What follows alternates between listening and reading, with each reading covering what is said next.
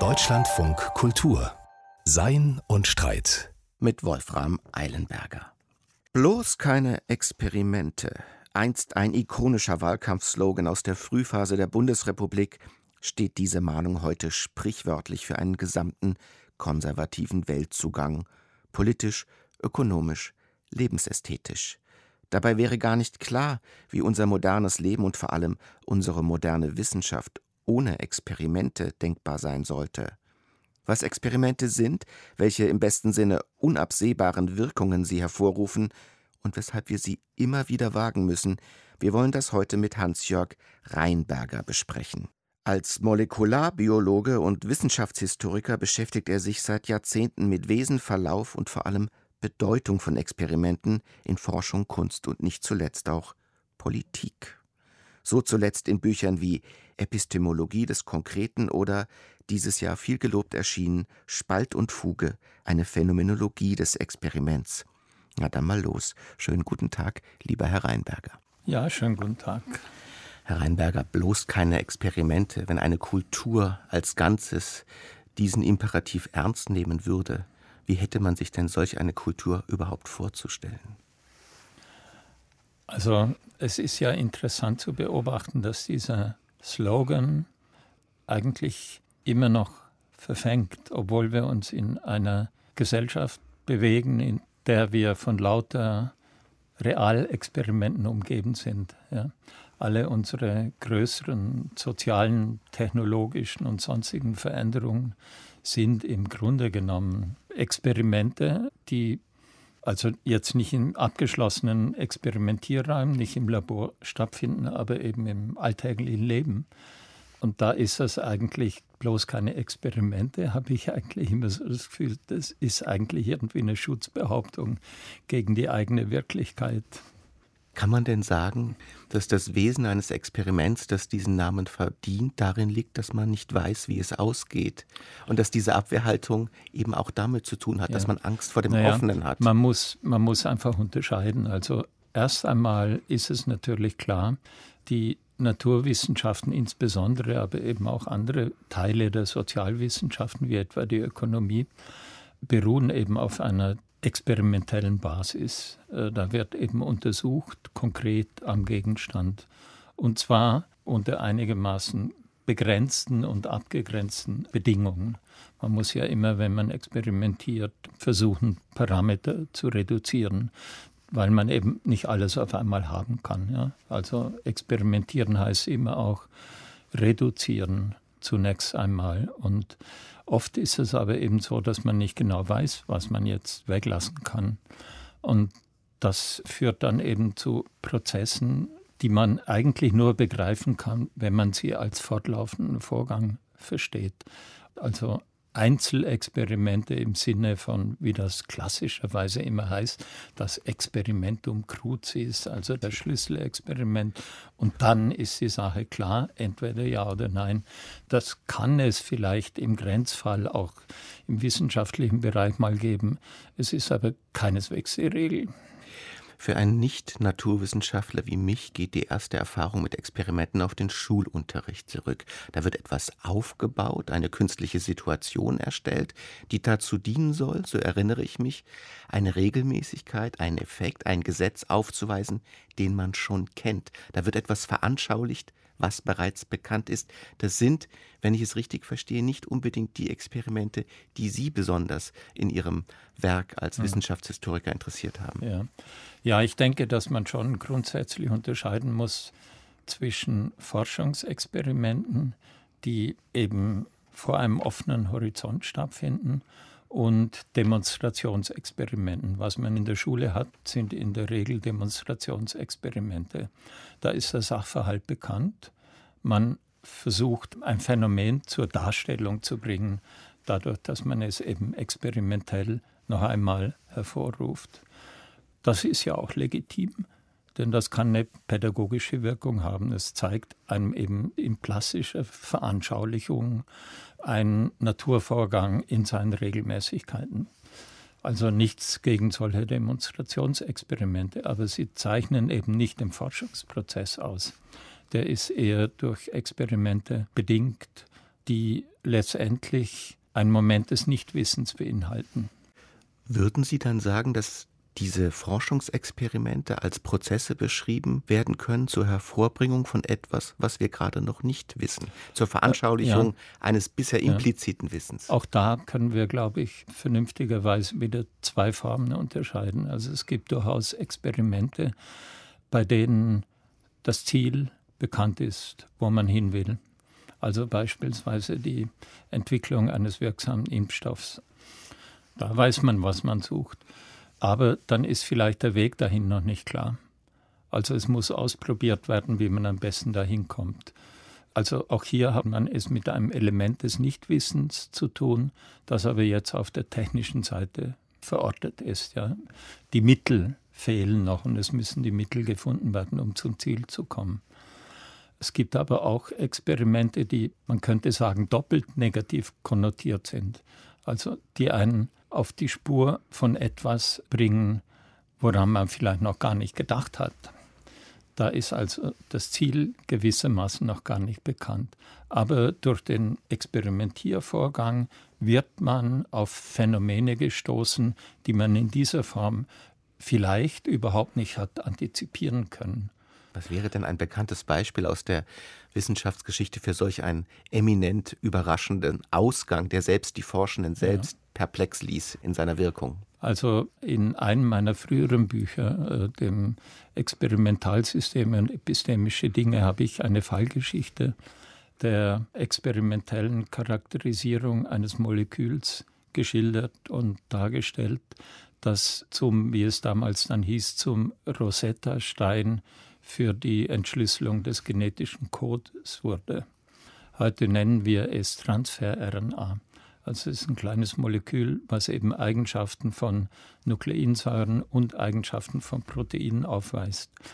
Und das war zu dem Zeitpunkt Mitte der 50er Jahre eine Sorte von Molekülen, die man überhaupt nicht kannte und die auch in der Chemie irgendwie gar keinen Platz hatten. Die waren nicht vorgesehen. Da, die waren eben einfach nicht vorgesehen im System.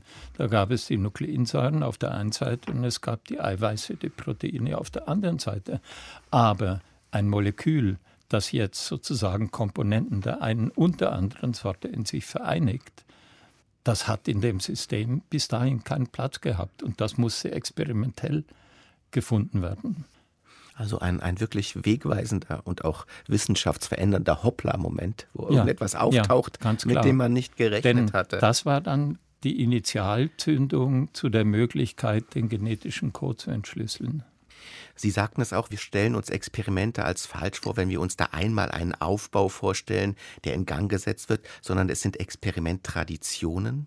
Sie sprechen auch von Experimentsystemen und insbesondere Experimentalkulturen. Ein Beispiel, das Sie dafür nennen, ist zum Beispiel das Reagenzglas oder die In-vitro-Techniken, die eine lange Tradition haben, die sich selbstständig immer dynamisiert und überrascht. Könnte man auch sagen, dass jetzt mit diesen mRNA-Impfstoffen eine neue Experimentalkultur gerade ihren Weg in die Wissenschaft und in die Gesellschaft nimmt? In gewisser Weise glaube ich, dass man das schon sagen kann.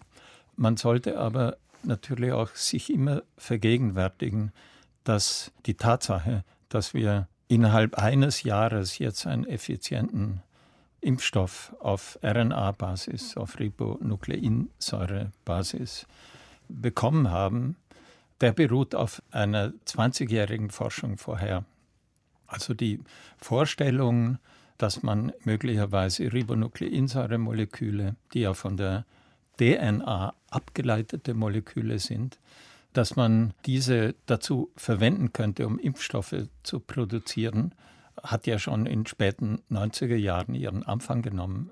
Und damals war aber das noch in weiter Ferne und ist von einigen Gruppen, unter anderem eben den Gründern von BioNTech, ist diese Idee verfolgt worden und zwar zunächst einmal in eine andere Richtung, nämlich in Richtung ein Medikament gegen Krebs als einen Impfstoff gegen Krebs zu entwickeln. Und da haben wir ja auch wieder und die da Dynamik. waren sie eigentlich schon relativ weit und konnten dann aber unter der neuen Situation sozusagen dieses Wissen in die neue Richtung kanalisieren. Und das wäre ja in zweierlei Hinsicht ein Paradebeispiel für die Dynamiken, die Sie interessieren. Zum einen eine lange Tradition von Vorforschungen, die dann in eine Richtung gehen, die vielleicht gar nicht antizipiert, die gar nicht abgesehen wurde, sondern man findet dann unter neuen Bedingungen einen ganz neuen Weg, so wie Kolumbus vielleicht den amerikanischen ja. Kontinent entdeckt, obwohl er eine Passage nach Indien suchte. Ja. ja, so ist es auch. Wobei in diesem Fall sozusagen die die Ablenkung oder eben das Moment der Richtungsänderung eigentlich eines war, das von außen kam, ne? weil eben plötzlich ein Handlungsdruck da war. Potenziell weltweite Gefahr da war, die einen unglaublichen Handlungsdruck erzeugt hat. In anderen Fällen kann diese Umorientierung auch aus dem Forschungsprozess selber heraus erfolgen. Sie sind ja nun nicht nur Wissenschaftshistoriker, sondern auch Molekularbiologe. Gerade mit dieser neuen Technik verbinden sich ja utopische Horizonte der Krebsbekämpfung, der Alzheimerbekämpfung, neuer Impfmethoden. Würden Sie Ihrer Einschätzung nach sagen, dass man tatsächlich an dem Tor zu einer neuen Medizin, zu einer neuen Revolution steht? Also ich denke schon, aber das muss man in einer längeren Perspektive wahrscheinlich betrachten die Vorstellung, dass mit der Entschlüsselung des genetischen Codes im Prinzip auch diese neue Medizin schon auf dem Plan sein würde, die hat ja sozusagen als Ideologie das Humangenom-Projekt begleitet von den späten 1980er Jahren bis in die frühen 2000er Jahre. Es war aber natürlich mitnichten so, dass die alleinige Aufklärung des genetischen Codes uns die neue Medizin schon gegeben hätte. Das sind sehr viel kompliziertere Prozesse, die dann eben Komponenten und Dinge berücksichtigen müssen, die relativ vielfältig sind. Denn Medikamente werden dann unter normalen Lebensbedingungen ja wollen die eingenommen werden und wollen dann eben auch keine allzu großen Nebenwirkungen erzeugen. Das alles zusammengenommen bedeutet natürlich, dass diese Entwicklungsprozesse einfach längere Zeiträume beanspruchen. Ich denke schon, über kurz oder lang wird das auch die Krebsmedizin revolutionieren. Aber nicht im nächsten Jahrzehnt, sondern vielleicht im Laufe des 21. Jahrhunderts. Wenn Sie von Aufklärung und Entschlüsselung einer Geschichte, eines Codes sprechen, dann betrifft das ja auch die Natur Ihres eigenen Unternehmens als Wissenschaftshistoriker. Denn wenn ich Sie richtig verstehe, wundern Sie sich darüber, dass Experimentieren und Experimentalsysteme in der Entschlüsselung dessen, was Wissenschaft ist, insbesondere moderne Wissenschaft, sehr lange gar keine Rolle gespielt hat. Da hat man sich Formeln, Individuen, Eingebungen zugewandt, aber nicht unbedingt diesem Tüfteln des experimentellen Nachprüfens. Warum eigentlich nicht? Das ist eine sehr gute Frage, auf die es wahrscheinlich auch keine Antwort in einem Satz gibt. Auf der einen Seite ist es so, dass schon seit der frühen Neuzeit verwiesen wird auf die Notwendigkeit, sich den realen Gegebenheiten zuzuwenden. Roger Bacon mit seinem Novum Organum ist eigentlich ein gutes Beispiel dafür. Auf der anderen Seite wissen wir auch historisch aus der Wissenschaftsgeschichte, dass die damals sich selber ja noch als Philosophie bezeichnende Naturforschung sehr stark überwölbt war von theoretischen Systemen Gerade im 18. Jahrhundert haben diese Systeme ja floriert, etwa Linnés Systema Naturae, also das System der Natur, das System der Welt, das System der Erde. Das waren alles so Versuche, überwölbende Vorstellungen des Ganzen zu entwickeln, innerhalb dessen es dann durchaus vereinzelt auch zu Experimenten kam, die mehr oder weniger in Übereinstimmung mit diesen Vorstellungen waren. Ich glaube, dass aber eben zu Beginn des 19. Jahrhunderts hier ein definitiver Umschwung stattgefunden hat. Das Systemartige hat sich jetzt sozusagen in den experimentellen Vorgang selber verlegt. Deswegen spreche ich auch von Experimentalsystemen. Und die Theorien spielen natürlich nach wie vor eine Rolle. Als integrale Bestandteile wissenschaftlichen Experimentierens sind die überhaupt nicht wegzudenken. Aber sie können ihre Wirksamkeit nur entfalten, wenn sie sozusagen sich im Rahmen dieser Systeme auch bewegen und in der Lage sind, sich zu bewegen, denn sonst verlieren sie ihre Anschlussfähigkeit und sind für die empirische Forschung uninteressant.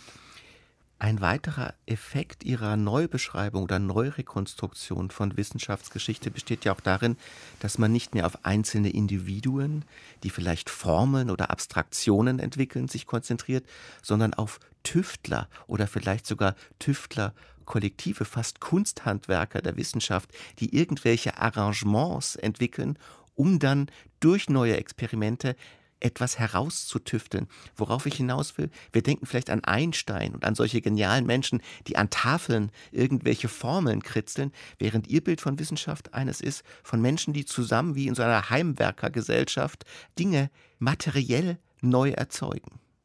Ja, mich interessiert das insbesondere, weil lange Zeit eben auch die Wissenschaftsgeschichte als akademische Disziplin oder als akademisches Unternehmen oder wie immer man das bezeichnen will, sich eben auf die großen Namen fixiert hat.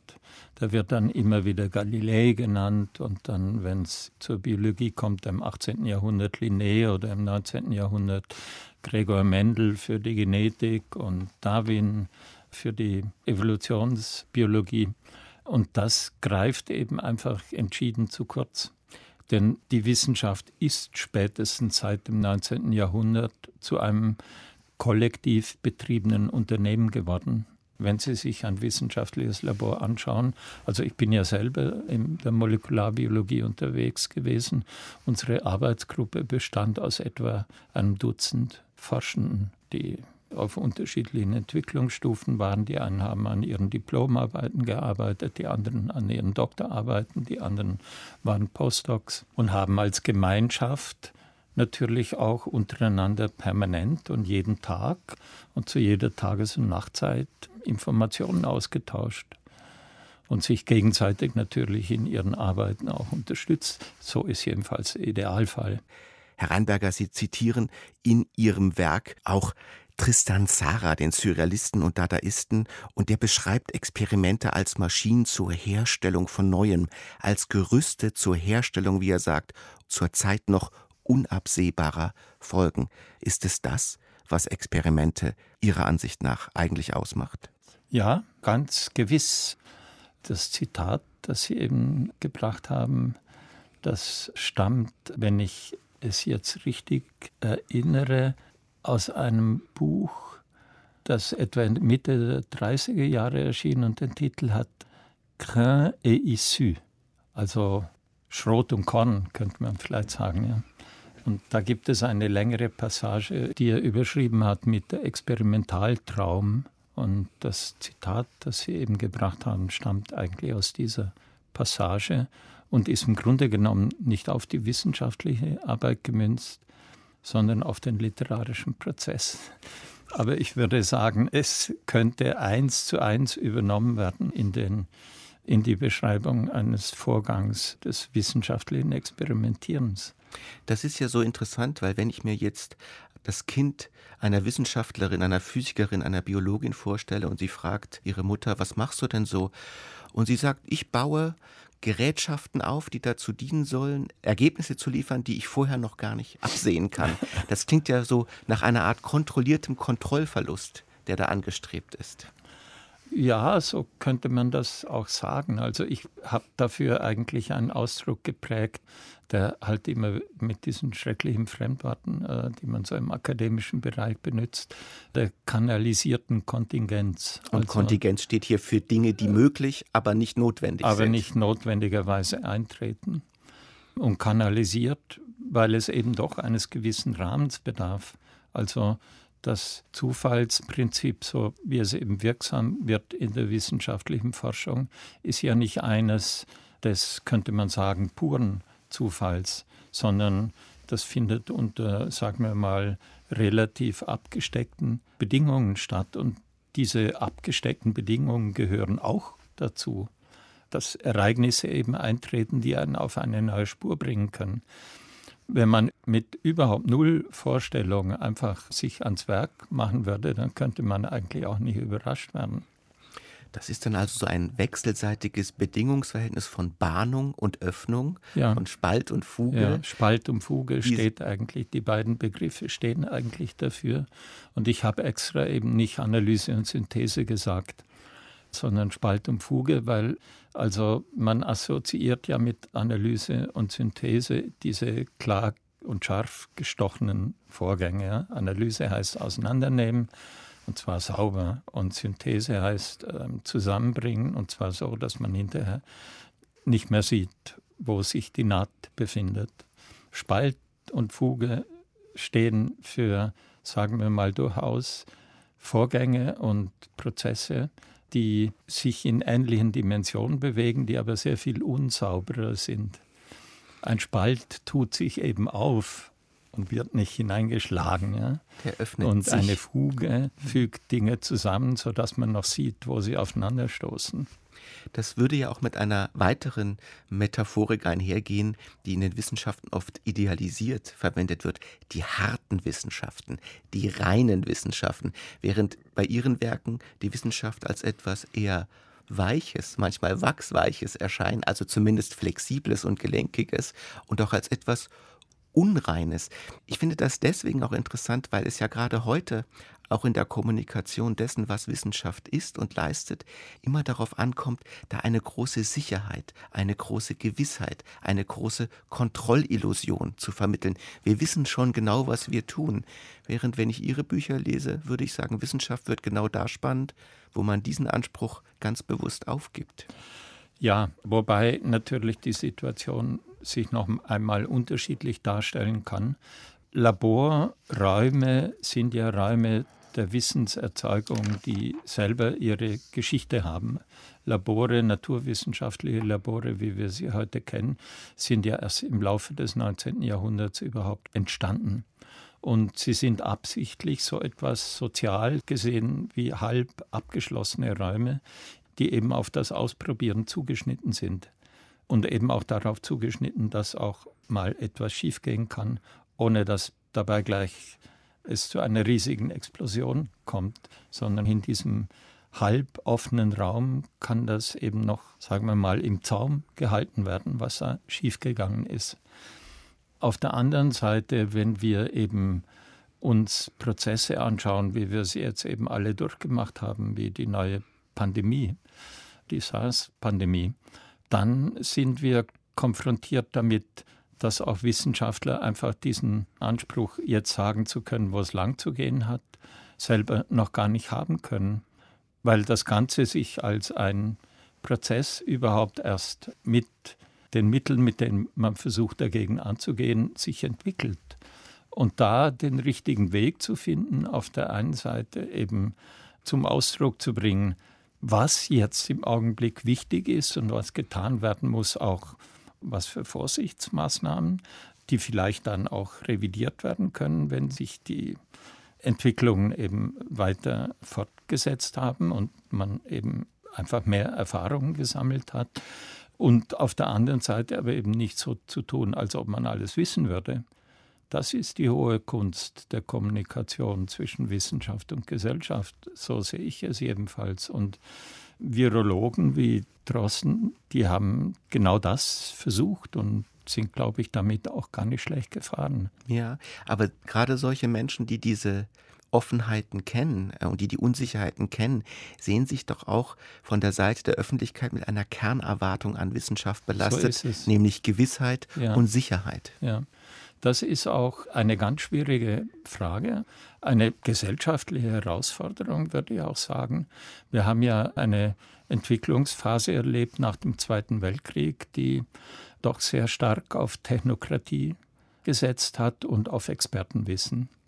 Inzwischen haben wir aber eben es mit Technologien im Weltmaßstab zu tun, von denen einfach nicht aus wissenschaftlichen Gründen entschieden werden kann, wie sie eingesetzt werden sollen, sondern das sind gesellschaftliche Aushandlungsprozesse.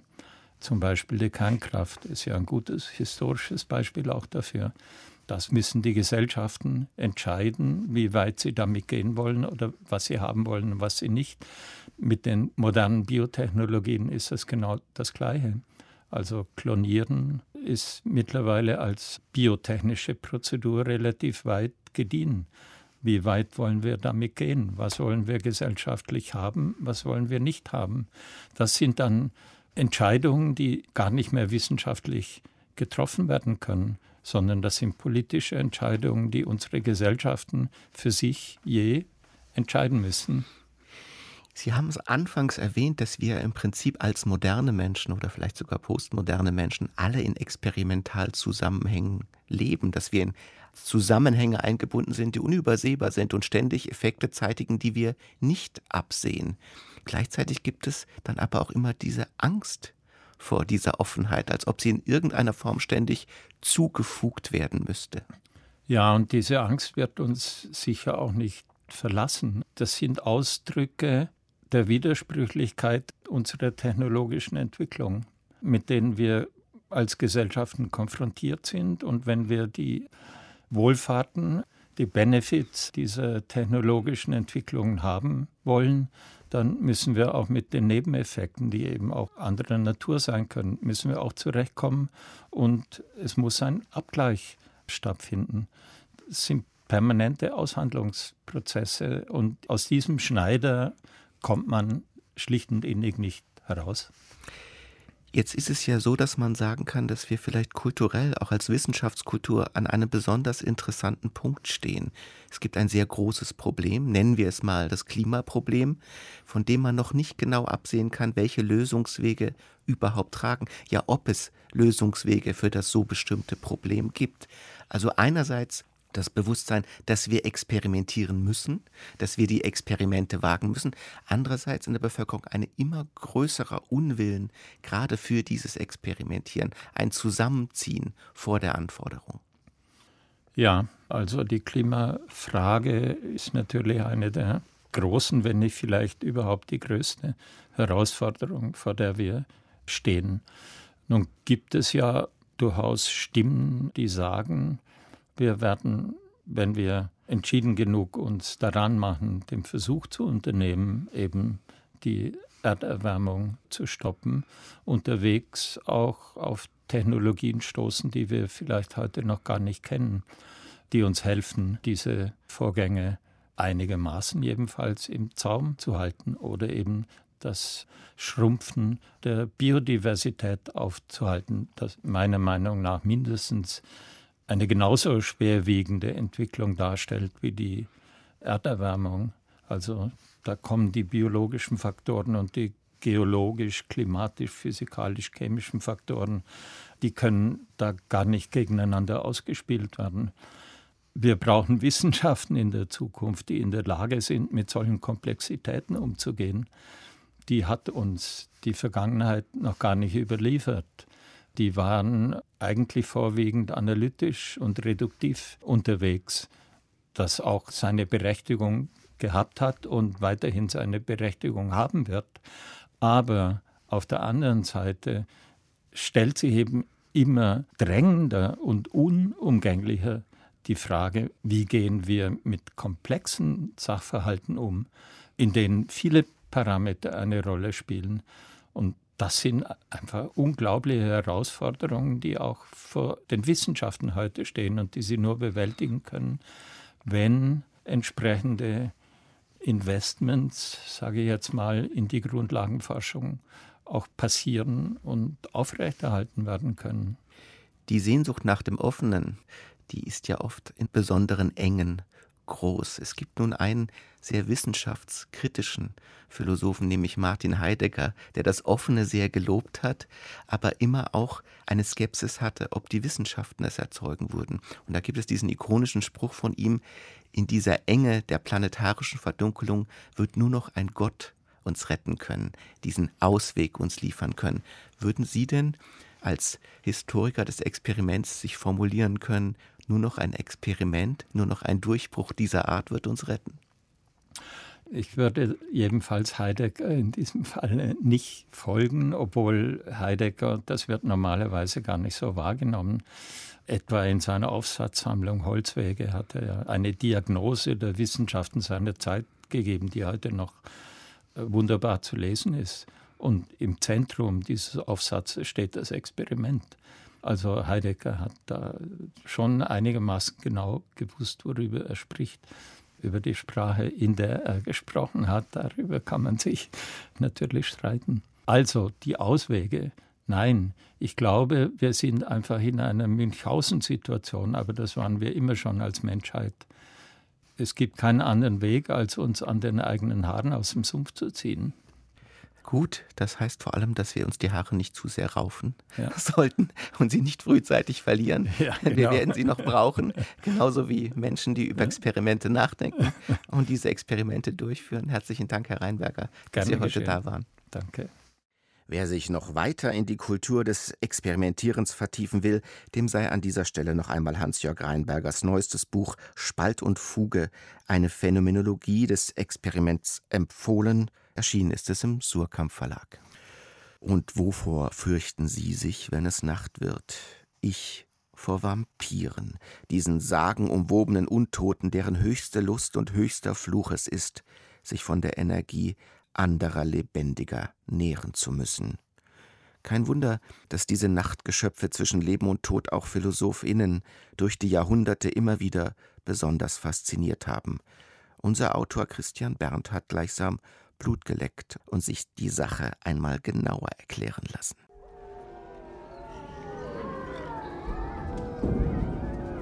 Serbien 1731. Aus einem abgelegenen Dorf dringen seltsame Nachrichten. Tote seien aus den Gräbern auferstanden, hätten ihre lebenden Verwandten angefallen und ihnen Blut ausgesaugt. Die österreichischen Besatzungsbehörden schicken Feldärzte, die die Leichen der angeblichen Untoten ausgraben und untersuchen sollen, um zu beweisen, dass sie wirklich tot sind. Aber als man die Toten exhumiert, zeigt sich Seltsames. Der Körper eines lange Verstorbenen zeigt keinerlei Verwesung und ist voller Blut. Schnell verbreiten sich in ganz Europa Gerüchte über eine Vampirepidemie. Am Hof in Wien ist man besorgt, aber nicht aus Angst vor einer vampirischen Seuche.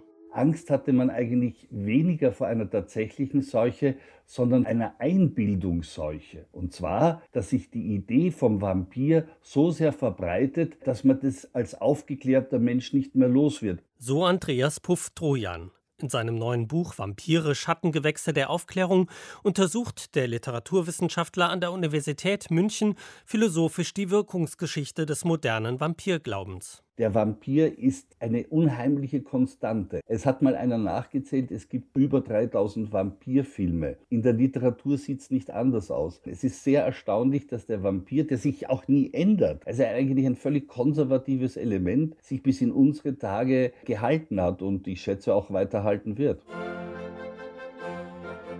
Der Erfolg des Vampirs kommt mit der Aufklärung.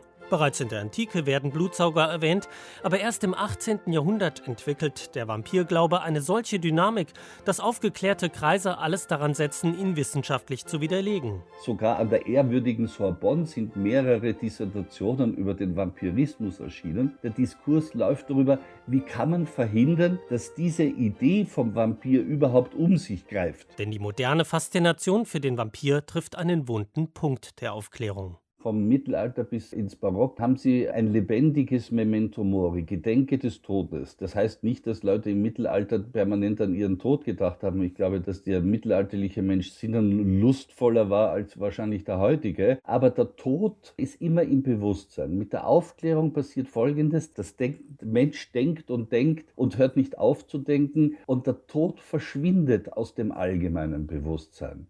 Die aufgeklärte Philosophie will das Individuum aus der religiösen Schicksalhaftigkeit befreien, der Tod aber bleibt als Leerstelle. Der Vampir füllt nicht nur diese Lücke, er bietet auch eine Ausflucht, den Verlust der Nächsten, wenn sie als Vampire zurückkehren, zu verdrängen. Sie können auch bei den klassischen Vampiren sagen, rein psychoanalytisch, da bilden sich die Leute ein, dass da einer, der tot ist, wieder zurückkommt ins Heim. Mit dieser Ambivalenz als Gefahr und Erlösungsmöglichkeit zugleich hält der Vampir den Tod am Leben als Untoter eigentlich der Einzige, der innerhalb der Aufklärung uns immer noch an den Tod erinnert. Und er tut das mit einer Körperlichkeit, die in der Moderne mehr und mehr zurückgedrängt wird.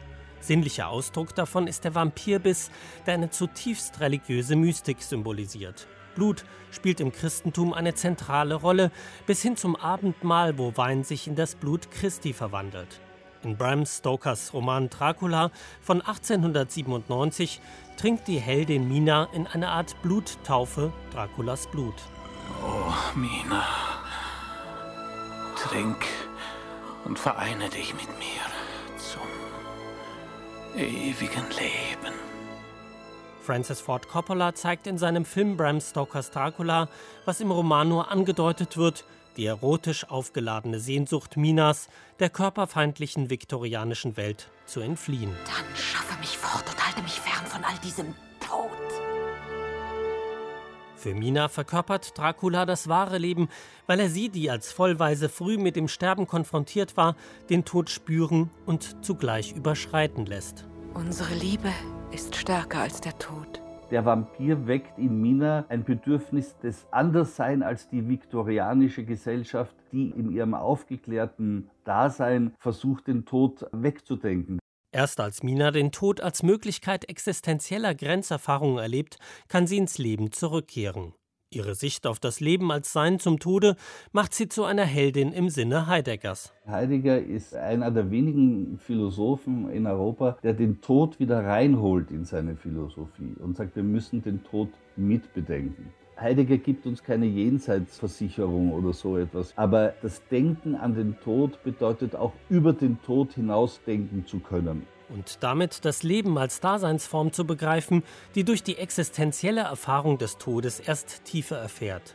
Das Buch Vampire, Schattengewächse der Aufklärung zeigt anschaulich, was den bis heute anhaltenden Reiz des Vampirs ausmacht. Gerade in Zeiten der Pandemie, in denen der Tod zwar sehr gegenwärtig ist, aber sich oft hinter abstrakten Zahlen verbirgt, bleibt der Vampir der unheimliche Außenseiter, der uns die Ungeheuerlichkeit unserer Sterblichkeit sinnlich vor Augen führt. Während Deutschland in den letzten 16 Jahren mit einer Kanzlerin auskam, hat Österreich ganze acht Wechsel an der Spitze erlebt. Der letzte Kanzler, Sebastian Kurz, war gleich zweimal im Amt und viele glauben, dass er nur im Hintergrund wartet, um auch ein drittes Mal wiederzukommen. Derzeit steht er allerdings unter Verdacht auf untreue Falschaussage und Beihilfe zur Bestechlichkeit und musste, wie er selbst sagte, zur Seite treten. Andrea Rödig lebt seit 14 Jahren in Wien und zählt schon gar nicht mehr all die Skandale von Hypo-Alpe-Adria-Machenschaften über Ibiza-Videos, von Schredder-Affären hin bis zum jüngsten Kanzlerrücktritt. Wie verhalten sich eigentlich Moral und Politik zueinander? fragt sie in ihrem Wochenkommentar. Die Erschütterung im Land ist groß. Sebastian Kurz sei ein Mensch, der keine Skrupel habe, keinen Anstand, er gebe ein Sittenbild des moralischen Verfalls seiner Partei. So und ähnlich klingen die Kommentare in den Medien und in der Opposition zum neuesten Skandal in Österreich. Unter anderem wurde Kurz auch als gefallener Engel bezeichnet und wie ein Unschuldsengel sah er auch aus, als er bei seiner Abdankung behauptete, er habe nie für den eigenen Vorteil gearbeitet, sondern immer nur für Österreich, unser schönes Land. Die moralische Erregung, die jetzt dieses schöne Land durchzieht, ist echt. Und sie ist es nicht. Denn ehrlich gefragt, was hat Politik mit Moral zu tun? Nicht viel. Und das wissen wir auch. Es ist ein eigenartiges Doppelspiel. Einerseits braucht die Politik integere Vertreterinnen, die vertrauenswürdig sind und für Werte einstehen. Andererseits kommt man in Regierungsdingen, wie schon der alte Machiavelli empfahl, mit echter Tugend nicht sehr weit. Hauptsache, der Schein stimmt und fliegt nicht auf. Im Zeitalter des Barock sprach man vom Theatrum Mundi, die Welt sei ein Theater. Und zielführender ist es auch, sich die Politik nicht als moralische Anstalt, sondern als Theater vorzustellen, auf dessen Bühne ein Stück namens Wahrheitsspiel gegeben wird. Das Theater betrügt nicht, es ist eine offenbare Illusion, und ihr ästhetischer Reiz liegt darin, dass sie Ernstes und Echtes verhandelt, aber in einem Rollenspiel, in dem wir, das Volk, als Zuschauer agieren, aber auch als Beteiligte. Eine Hausdurchsuchung beim Kanzler, dem Untreue, Falschaussage und Beihilfe zur Bestechlichkeit vorgeworfen werden. Wäre solch ein Skandal auch in Deutschland möglich, wird oft gefragt. Aber nein. Denn die beiden Länder sind zu verschieden, geografisch, politisch, historisch, vor allem aber kulturell. Gern mokiert man sich in Österreich nämlich über den deutschen Humor, der viel zu platt sei oder überhaupt gar nicht existent. Um im Bild zu bleiben, die Deutschen sind wie Theaterbesucher, die fordern, man solle auf der Bühne bitteschön die Wahrheit sagen, während die Österreicherinnen wissen, dass sie Teil eines Theaters sind und ihm nicht entkommen.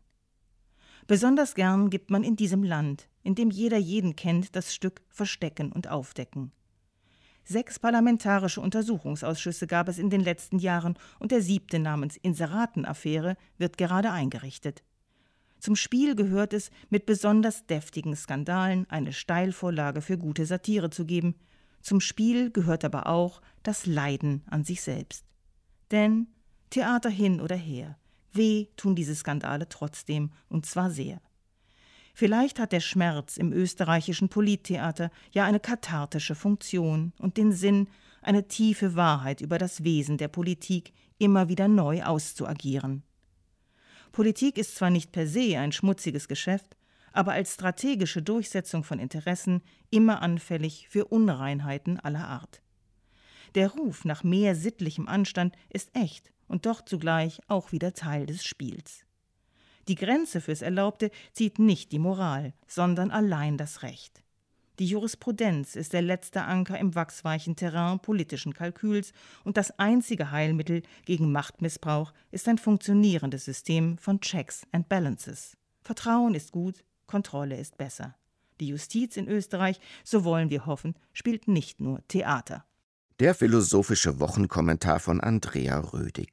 Das war's für heute bei Sein und Streit im Deutschlandfunk Kultur. Eine Zeit ausschließlich glückender Experimente wünscht bis zum nächsten Mal, Wolfram Eilenberger.